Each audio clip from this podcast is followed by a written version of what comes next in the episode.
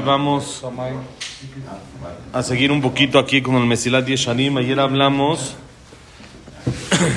la, no ayer, la semana pasada, hablamos los últimos tres, los últimos, eh, la tercer, el tercer nivel que dijimos, la persona que lo hace por pago o por castigo.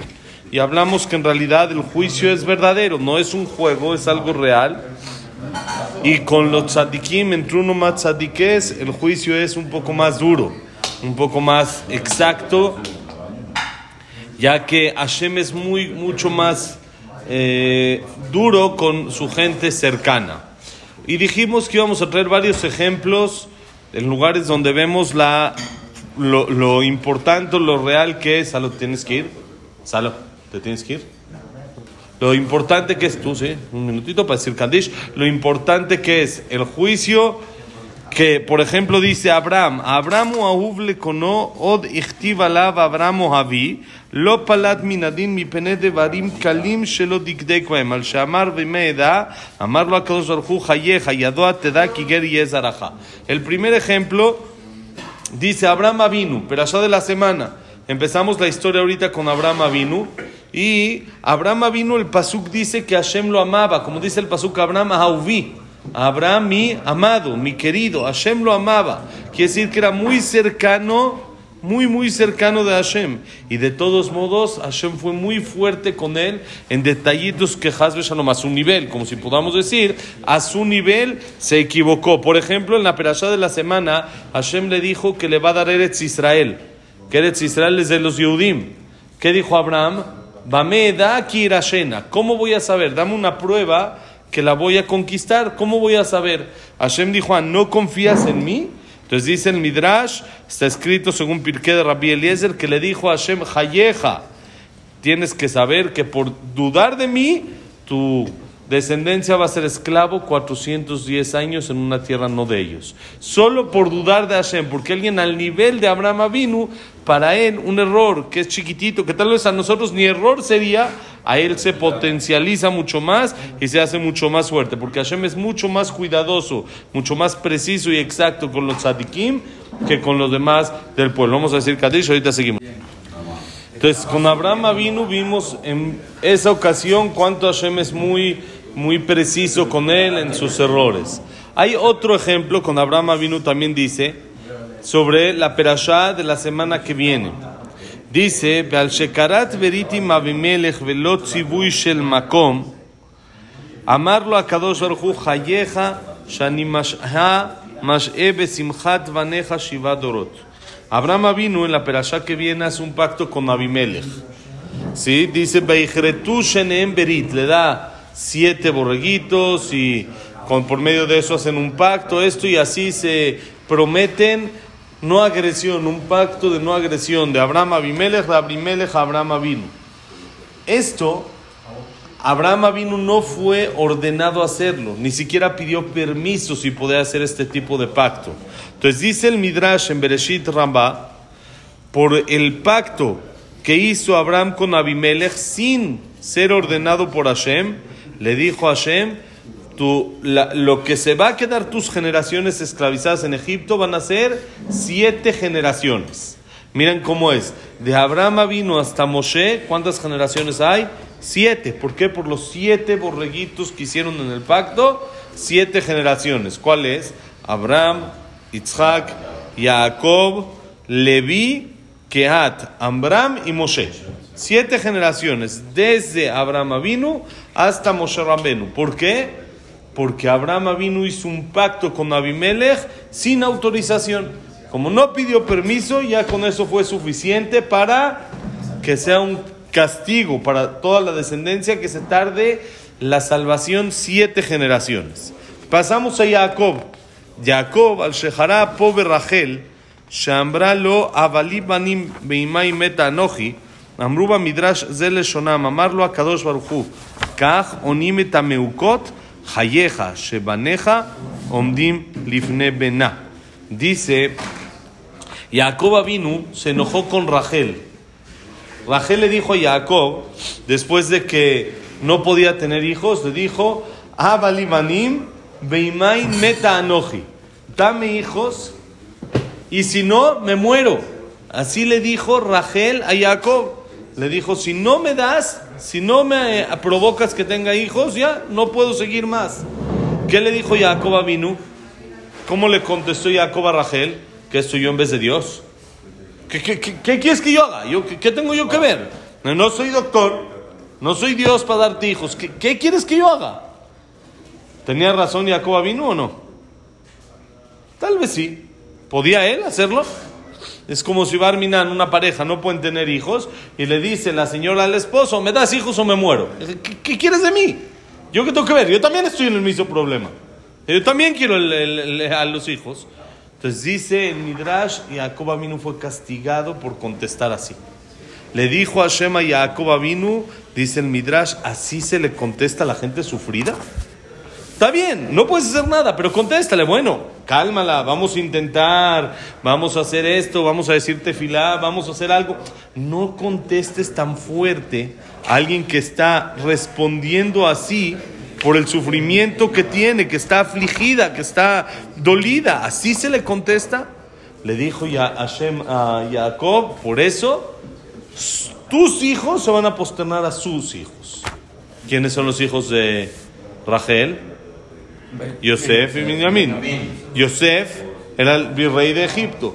Todos los hijos de Jacob se aposternaron a Yosef. ¿Por qué? Por contestarle así a Rachel. Como tú le contestas así a Rachel, tus hijos se van a posternar al hijo de ella que es a Yosef. Él no, exactamente. Muy bien. Ahora, eso es el primer ejemplo de Jacob. Segundo ejemplo de Jacob ולפי שנתן את דינה בתיבה כדי שלא ייקחיה עשיו, אף על פי שכוונתו הייתה ודאי לטובה, אך לפי שמנה חסד מאחיו אמרו במדרש, אמר לו הקדוש ברוך הוא, למס מרעהו חסיד, לא ביקשת לעשייה למהול, הרי נישאת לערל, לא ביקשת לעשייה דרך היתר, הרי נישאת דרך איסור. מיren qué fuerte. יעקב אבינו Cuando se reencontró con Esab después de varios años que se separaron, de que estuvo escapado de él, entonces ya tenía hijos, ya todo, y se iban a reencontrar.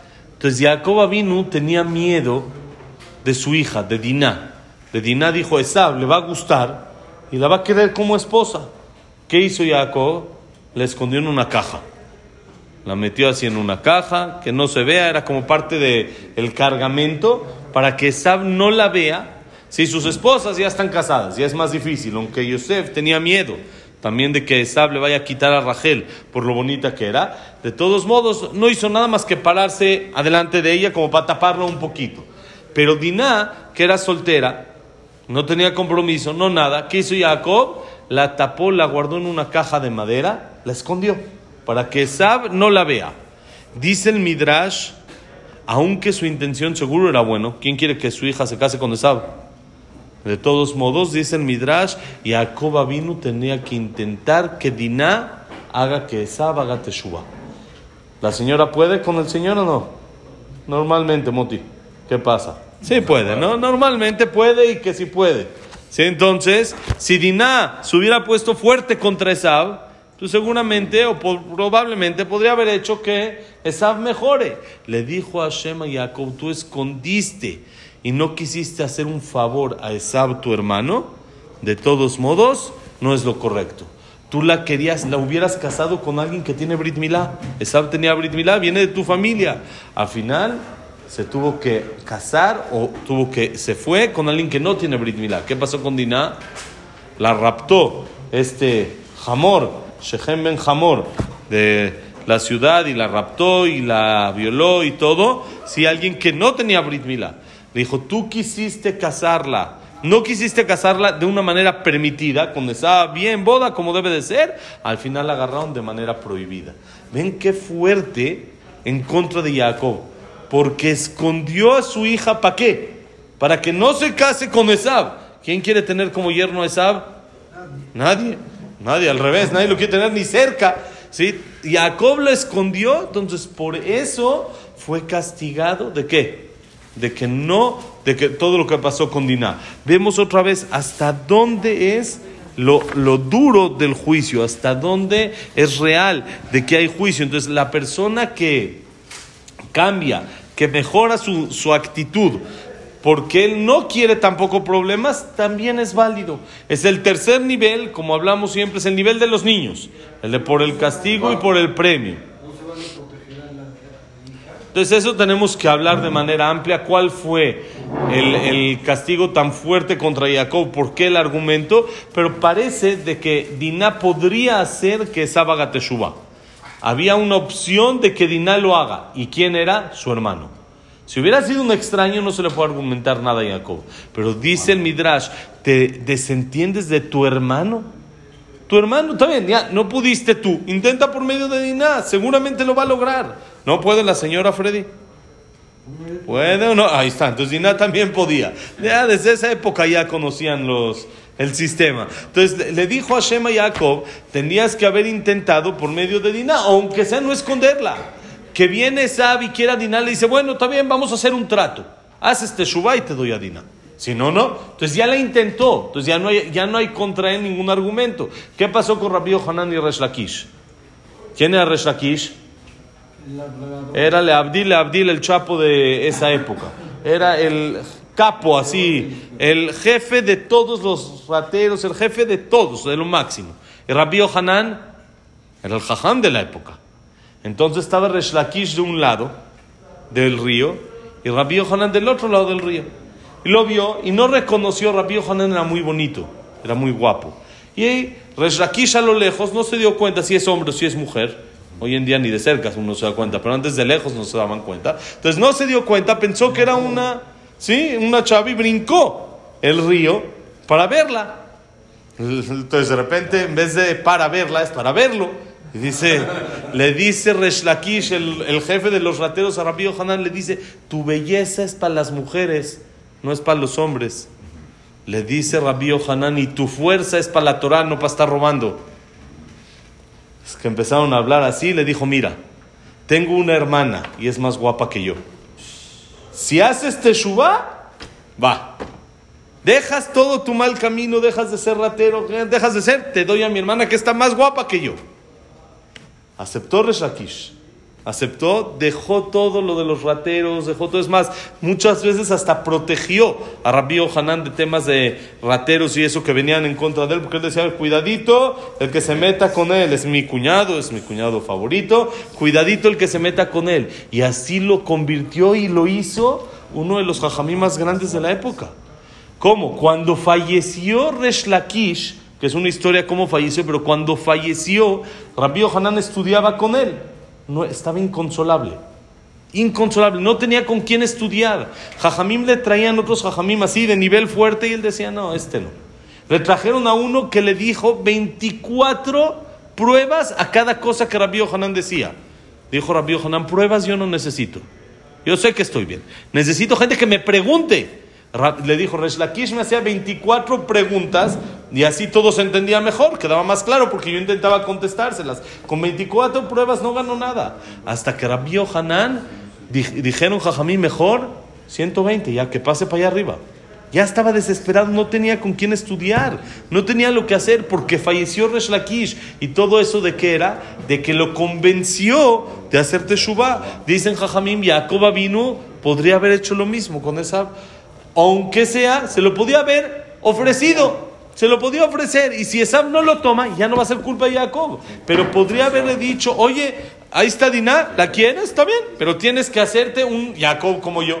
Tienes que hacer alguien propicio para Diná. No te puedo casar con Diná cuando Diná es una tzadé que tienes alguien, una, una, muchacha buena y esto, con el peor rasha de toda la generación. Entonces, éntrale, súbele y yo también. Pero si no, no. Entonces, sí había un argumento en contra de Jacob Avinu, porque es su hermano y tenía que haber intentado. Hashem, mañana seguimos con más pruebas y más documentos de lo que pasó con juicios a nuestros tzadikim. Besat Hashem, que la clase haya sido para Berajá y Atzlajá, de todo a Israel, para que regresen pronto los secuestrados, para que haya refuaje de los lastimados, un Ishmat de todos los que fallecieron, y que haya Besat Hashem mucho shalom en el mundo. Y para Lilun Ishmat, Abraham Menal, Samuel, Saludiniam, Víctor Gemetrel, Liao Nisim, Rosaguitos, Latifek, Levatzar, Yosef Ben Dora, Yosef Ben Janet, Yosef Shaya Ben Janet, Yosef Ben Dora, Estel Bat Mili Malka, Jack Ben Zelja, Sila Batzalja, como se Linda Linda Rachel Rachel Bat Bat Rosa y Eh,